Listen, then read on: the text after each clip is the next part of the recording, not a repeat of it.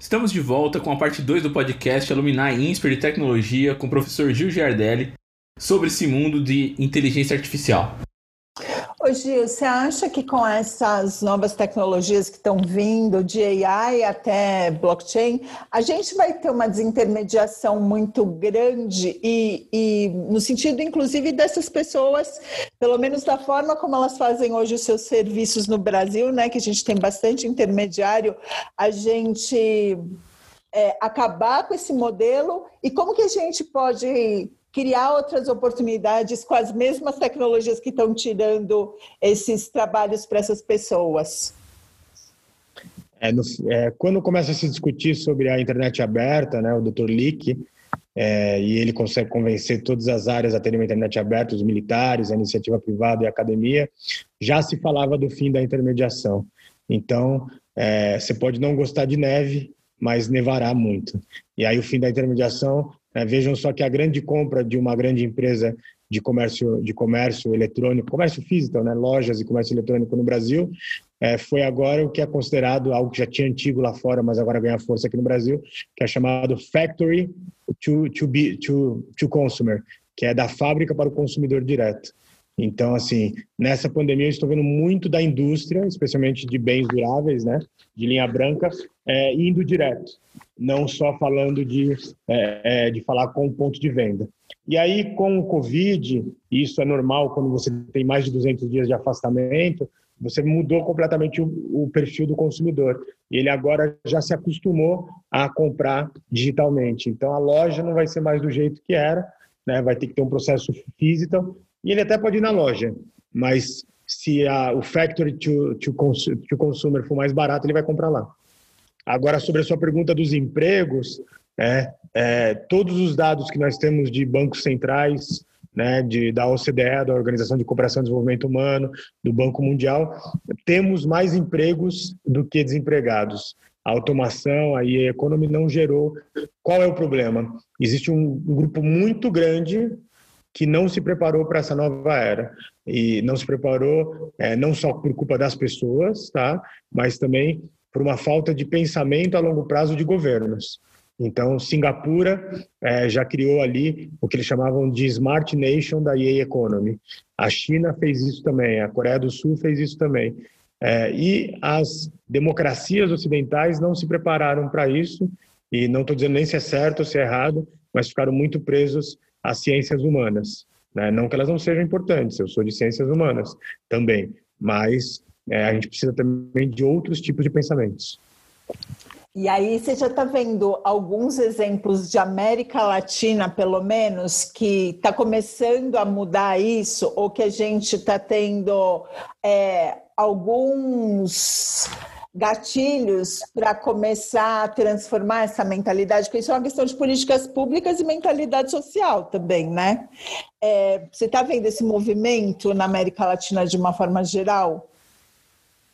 Eu vejo dos empresariados. Vou dar dois exemplos para vocês. A, a empresa que é, acho que é a Fazenda Santa Helena, que faz a paçoquita, né? Ela sim fez um processo de RPA, que é um processo de automação de processos repetitivos, como rodar folha de pagamento, etc., trocou essas pessoas, ajudou muitas delas a se capacitarem e hoje ela, essas, uma parte delas conseguiram ficar e outras contratações são empregos melhores e empregos é, de salários melhores, tá? É, porque se a gente for entender é, o que faz a formulação de um trabalho bom, é um trabalho que te gera não só processo financeiro, mas também uma satisfação como ser humano. E todo trabalho é nobre, mas será que todos os trabalhos cabem no século XXI? Vou dar um outro exemplo. Eu trabalhei num projeto de automação de uma grande avicultura, né, que é o ovo de um dia. Você recolhe o, é, todo o processo do ovo, é, de colocar o ovo, tudo tem horário, tudo é automatizado, menos um era. Aquele que a pessoa pegava o ovo e levava para a incubadora. Essa pessoa tinha uma meta diária de 3 mil ovos, né? E um trabalho duro de horas e horas. Agora imagina a cabeça dessa pessoa trabalhando um ano só pegando ovos. E a, a preocupação dela é não deixar os ovos quebrar e quando ela chegaria na meta de 3 mil para ir embora. É, é um trabalho nobre, muito nobre, como todos, mas é um trabalho que tem a ver com o século 21 e que traz algum tipo de, de é, só a única coisa que ele traz é o conceito de dinheiro. E isso já não é mais o suficiente. E aí, só para a gente fazer um ponto de fundo e não ficar muito escapado, é, pesquisas mundiais na mediana, apenas 13% das pessoas estão engajadas no seu trabalho. Né? Aqui nós, de uma certa forma, está sendo um, um bate-papo prazeroso, mas é um, é um trabalho nosso aqui. Né? Só que a gente sai daqui mais feliz. Agora, e tantos outros trabalhos saem felizes? E aí, a consequência é que, tirando o Covid, a doença do século é a depressão. Então vamos sair um pouquinho de trabalho e vamos para a vida das pessoas. A gente tem muito a questão de objetos e serviços de aplicado na vida cotidiana. A gente já tem isso dentro das casas da gente e isso é pouco percebido, Gil? É, o Brasil ele precisa fazer um pacto sobre o mundo, sobre qual vai ser a participação da, dele no século 21.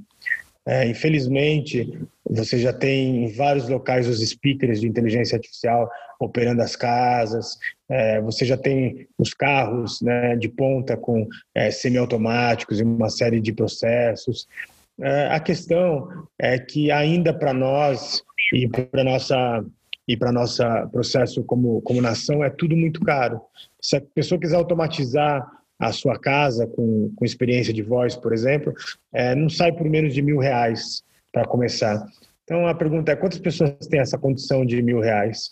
Então é, você tem muita coisa acontecendo e aí é uma questão do Brasil. O Brasil, quando pergunta como é o Brasil, o Brasil ele tem, é, digamos que ele vai de 0 a 5 e ele tem todas as categorias. Tem o Brasil 5 ali, Vale do Silício, que tem é, robôs, tudo acontecendo, e tem o Brasil que ainda está no nível 1. Né? Então, nosso desafio é trazer essas pessoas para essa nova era. Mas acho que o ponto mais importante, que é mais visto por nós, é hoje as cidades, por mais que a gente é, reclame delas quando estava congestionada, mas já tem toda uma inteligência é, de fluxo sobre aquilo. É, você já tem uma inteligência sobre, é, por exemplo, no hospital das clínicas em saúde, né? É, só que ainda ela é invisível, mas a boa tecnologia ela é sempre invisível. É, e falando nas cidades 5 do Brasil, que exemplos a gente tem hoje desses lugares 5 com tecnologia no Brasil? Ah, o Grupo Algar está fazendo um belo trabalho ali na, na, na, cidade do interior de Minas Gerais, que é a sede deles, mas ainda é um processo muito, é, é, enfim, pequeno. Aqui na cidade de São Paulo você já vê que começam a ser substituídos o conceito do porteiro que ficava na guarita por uma portaria totalmente digital. Né? É, os nossos saltos são aos poucos. O que eu posso dizer é o que está acontecendo é, próximo ao Monte Fuji, em Tóquio, é, que junto com a Sociedade 5.0 eles criaram todo um processo de uma cidade completamente inteligente, é, com robôs, carros autônomos, marcação de tudo que você precisa fazer com o governo na nuvem, já está funcionando. Tem uma funcionando na, em Shenzhen também, tem outra numa pequena cidade da Holanda. Né? É, na China, já tem um processo em Pequim, em Xangai, onde se você jogar o lixo de forma correta, reciclado, é, a, a lixeira, que é toda digital, né, tem os vídeos no meu site, ela reconhece seu rosto, te dá ponto, depois você troca por prêmio, é, por isenção de imposto. Então, a corrida já começou. É que eu amo o nosso país, mas o nosso país ainda está tá fazendo alguns debates da Revolução Francesa. Né? É, então, em países que já andaram, é, por exemplo, eu lembro que no Japão, se eu não me engano, é, já há algum tempo tinham hotéis que você era recebido por robôs, que você era atendido por robôs. É, você tem um pouquinho dessa história, Gil, de como foi a adaptação das pessoas com essa convivência, essa entrada dos robôs na vida das pessoas e fazendo parte mesmo do cotidiano? Aqui no Brasil aconteceu dois projetos que eu tive próximo, junto. Né? Um foi de uma grande é, rede hoteleira que eram robôs que primeiro foi num hotel só e eles iam ser recebidos em todos os hotéis por robôs e dentro de cada quarto ia ter um speaker de inteligência artificial para fazer o um pedido para o restaurante, para fazer as perguntas, para ser o concierge. É, o projeto foi feito, não continuou por causa do Covid. É, é no a Gol, né, colocou em Guarulhos durante seis meses um robô para ser o concierge lá e parou também por causa do Covid. Uma grande empresa de fast food estava fazendo todos os testes para que você possa fazer um pedido direto para robôs. Então, a era dos robôs já chegaram, né? Já só esse ano foram ligados no mundo 500 mil robôs. E, e aí ele tem alguns processos. Como ele é novo, né? É algo novo, as pessoas é, é, normalmente aumenta em 40% as vendas, porque as pessoas querem ver aquilo. Segundo que ele tem uma questão que é diferente de nós humanos, né? Eles façam sol, faça chuva, faça calor, faça neve, eles estão de bom humor. E nós humanos temos variações, né? Todos nós. Então eles são muito mais é, amigáveis. Né? E, e, então a era dos robôs já chegou e ela não vai tirar os empregos, ela vai criar empregos diferentes, ela vai, ela vai criar outras oportunidades. E eu acho que o mais desafio, é, e aí esse hotel que você falou no Japão, fui visitar ele, aí tem uma coisa interessante que aconteceu ali. É, era tudo automatizado, tudo era robô. É, e ele foi um sucesso no começo, mas depois eles tiveram que colocar pelo menos um funcionário carne e osso. Porque por mais que, que você tenha a robotização, às vezes você precisa de alguém ali, isso dá confiança para as pessoas. Então, eles deram um passo atrás e colocaram um ser humano ali. Então, é esse mundo híbrido fabuloso. Ô Gil, mas nessa linha, você não acha que também, até por uma, uma questão histórica, né, de como a gente se comporta aqui no Brasil, é, essa união de povos, né, ou de segmentos de, de indústrias, é, pela complexidade de interesses e vontades, enfim, é uma coisa que a gente ainda está um pouquinho longe pensando em termos de Brasil? Não acho que é só o Brasil. Eu acho que o mundo está num processo muito complexo é, que ele não está conseguindo entender que não é mais a era digital, que não é mais a era da informação e que é a era do conhecimento e do compartilhamento. E até aqui nós tivemos, é, nós é, fomos preparados para a competição, ela é importante, ela tem que continuar, e, e, e você tinha ali uma grande revista né, de negócios que ela falava assim, se você tem informação, você vai estar nessa ilha deserta. Se você não tem, você vai estar na praia lotada. Lembra disso? Lembra. E agora nós entendemos que é, não é mais isso. É, quanto mais você compartilha, menos você fica sem. Então a gente precisa sair dessa caverna né, de, de Platão, é, de achar que o, o, acumular vai nos trazer, acumular qualquer coisa vai nos trazer um pensamento diferente. As empresas que mais compartilharam, temos o exemplo hoje que de uma empresa que chegou a 2 trilhões, a Apple. Qual foi o grande salto dela? Quando ela abriu para uma série de é, qualquer programador podia produzir algo para eles. Naquele momento eu me lembro que falaram é uma loucura isso. Como que a Apple vai sustentar? Tudo tem que ser fechado. Passado 20 anos, quem estava certo? Então, quando a gente entende esse novo paradigma do mundo, essa mudança de era, a gente começa a compartilhar. Eu acho que no Brasil, para tudo isso que nós estamos falando aqui, EA Economy, economia circular, né? tudo isso tem antes algo que é muito importante, que é a confiança.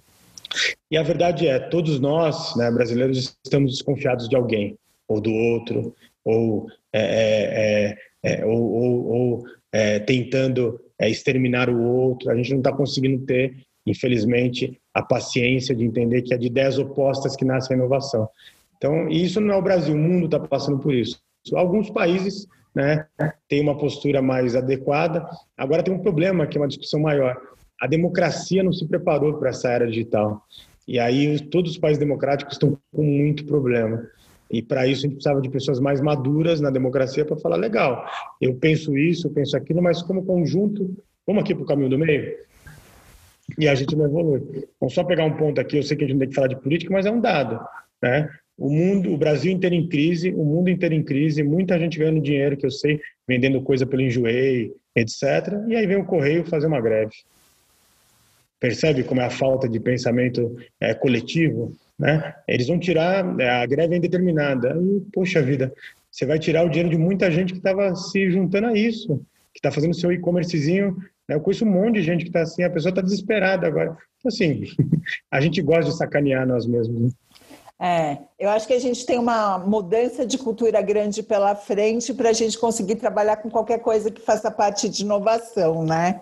É, mas a gente já teve alguns exemplos ao longo da história, desde a greve dos caminhoneiros, sobre a nossa necessidade de mudar. Mas, enfim, é, voltando para essa questão do, do mundo do, do, da inteligência artificial, Gil, é, a gente hoje tem algum lugar, e aí não precisa ser no Brasil, que ele está mais massificado. E quando eu falo massificado, é, a gente tem exemplos de que a população em geral é, está não só convivendo, mas também trabalhando com inteligência artificial de uma forma mais pulverizada, que ainda não são ilhas de conhecimento? É, é, a minha rodada, que eu fiz várias rodadas no, é, na Ásia, já está muito claro isso.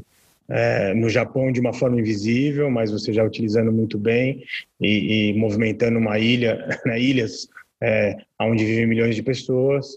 A China já está à frente de tudo isso, então, para dar um exemplo, é, em Xangai, todas as noites tem a, os fogos de artifícios é, similares ao que tem no Ano Novo aqui no Rio de Janeiro.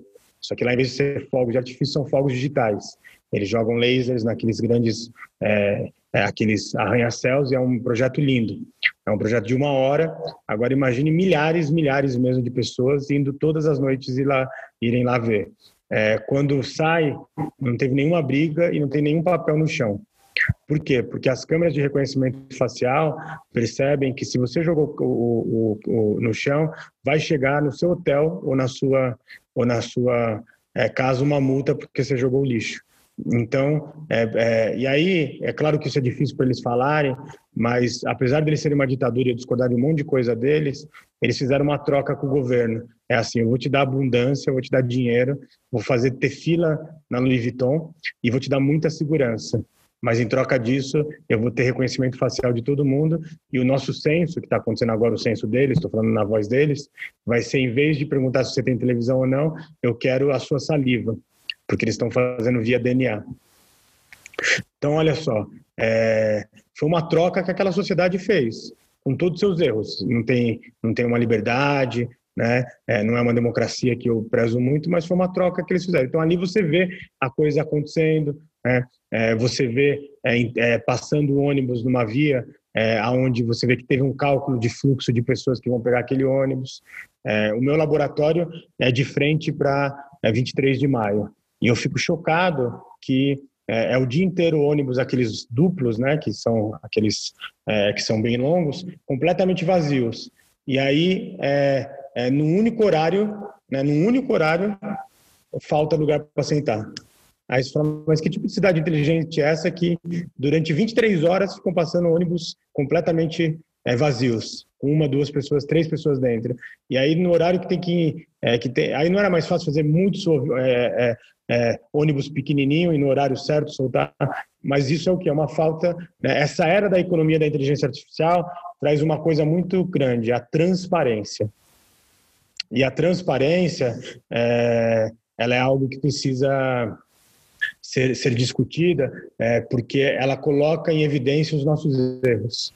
Então, só vou dar um exemplo aqui para vocês do que está acontecendo. Está é, tá se tentando colocar inteligência artificial em todo o sistema de saúde e todo o sistema de educação. É, e, e, é gigantesco a, o enfrentamento para isso não ser colocado. Sabe por quê? Dados nos indicam que hoje um em cada dois brasileiros tem um marca-passo. Nós estamos em cinco aqui. Eu acho que ninguém aqui tem marca-passo, certo? Não. Eu conheço pouquíssimas pessoas que têm marca-passo. Então, quando você coloca a inteligência artificial e outras é, é, tecnologias cognitivas, aparece a verdade. Né? A, a educação. A gente pode ter um monte de debate sobre educação, mas dinheiro não é problema, porque o nosso, o nosso orçamento é algo assim, é, é, é enfim, é, é gigantesco. Agora querem colocar, né, é uma mensurar. Esse dinheiro que você recebeu foi feito o quê? Ah, não, isso não pode. A escola não pode ter tanta mensuração. Puxa vida, tal. Só que aí você dá brecha para, infelizmente, o colapso da ética. Então, eu acredito que essa economia da inteligência artificial vai trazer para a gente mais transparência. Te fazer uma pergunta aqui. Se alguém quiser entrar nesse mercado amanhã, amanhã não, né? Mas o cara quer entrar nesse mercado. Então, o que, que ele precisa estudar? Quais são os próximos passos que ele precisa fazer? Você já comentou do curso do, do, do INSPER, mas tem outros, outras fontes que ele pode correr atrás? As grandes empresas, né, tanto americanas como chinesas, montaram suas escolas. E, e aí você pode ir lá estudar gratuitamente. É a Sociedade Global do Conhecimento. Nunca se teve tanto é, conhecimento gratuito aberto. Mas eu acho que antes de estudar, é entender aonde ele deseja estar, essa pessoa. Ele quer ser um programador? Programadores ganham muito bem, sim, mas programação muda. É, uma pessoa que ganhava muito dinheiro com a programação há cinco anos atrás, hoje, infelizmente, se ele não se reciclou, está com desemprego tecnológico. Isso em todas as áreas. Agora, na minha opinião, o que está faltando é, são, é esse pensamento de tecnologia e humanidades. E para isso a gente precisa de pessoas mais perspicazes, de pessoas que é, é, consigam entender o impacto que você pode usar dessa economia, mas se emocione com uma chave de assis.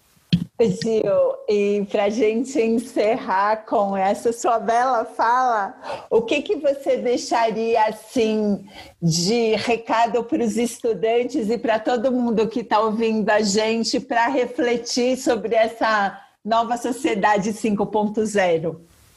Olha, é o fim da era digital, por mais é, é, incongruente que isso possa parecer, é o fim da quarta revolução industrial e é o fim da era da informação. E agora é a era da inovação dos comuns, onde, como diz um professor amigo, nenhum de nós é tão inteligente quanto todos nós juntos. E aí isso abre, né, quando a quarta revolução se fecha, nós abrimos os olhos para a sociedade 5.0, que é uma sociedade que a gente entendeu é ou é de todos ou não será de absolutamente ninguém. E dito isso, é, essa sociedade global do conhecimento, a gente entende que uma vida é rica quando ela é rica de pensamentos, quando ela é rica de conhecimento, né? E posso assegurar que é, eu gostaria, eu sou um estudante durante toda a minha vida, mas estou próximo dos meus 50 anos, mas gostaria muito hoje de ter meus 18, meus 20 e poucos anos, porque é, nunca foi tão bom ser ser humano. Se a gente tirar, é, levantar os olhos e ver o que está acontecendo no mundo, tem uma revolução silenciosa e uma revolução fantástica. E essa geração dos nossos estudantes, especialmente os graduandos, é uma geração que tem um grande privilégio de construir um legado fantástico. Então, sejam tecno-otimistas, otimistas racionais, baseados na razão, e tenho certeza que tem uma revolução silenciosa acontecendo, que não sai né, nos jornais à noite, mas que está acontecendo e todos nós fazemos parte disso. Muito obrigada. Você comentou rapidamente que você tem um site. Como é que o pessoal faz para entrar em contato com você? gilgiardelli.com.br e aí se você achar que vale, tem um infográfico lá, os tipos de inteligência artificial, tem um outro infográfico, é, o EA Economy, e tem um infográfico que é que é, é só se colocar gilgiardelli.com barra infográfico vai dar certo. E, e lá, e, enfim, se você quiser indicar esses três, acho que é legal porque ajuda eles um pouco do que a gente falou. Ótimo, já está indicado.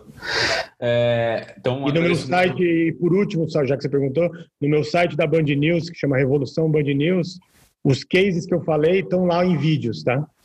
Ótimo, legal. Então, agradeço muito a participação sua, Gil, é, em nome do grupo. Todos aqui estão felizes e acho que o outro, o resto do pessoal também que não está participando hoje, é, é, estão felizes aí com a sua participação. Agradeço demais, demais. E, e para quem está ouvindo o podcast aí, espero que vocês tenham gostado e esperamos vocês no próximo episódio. Valeu!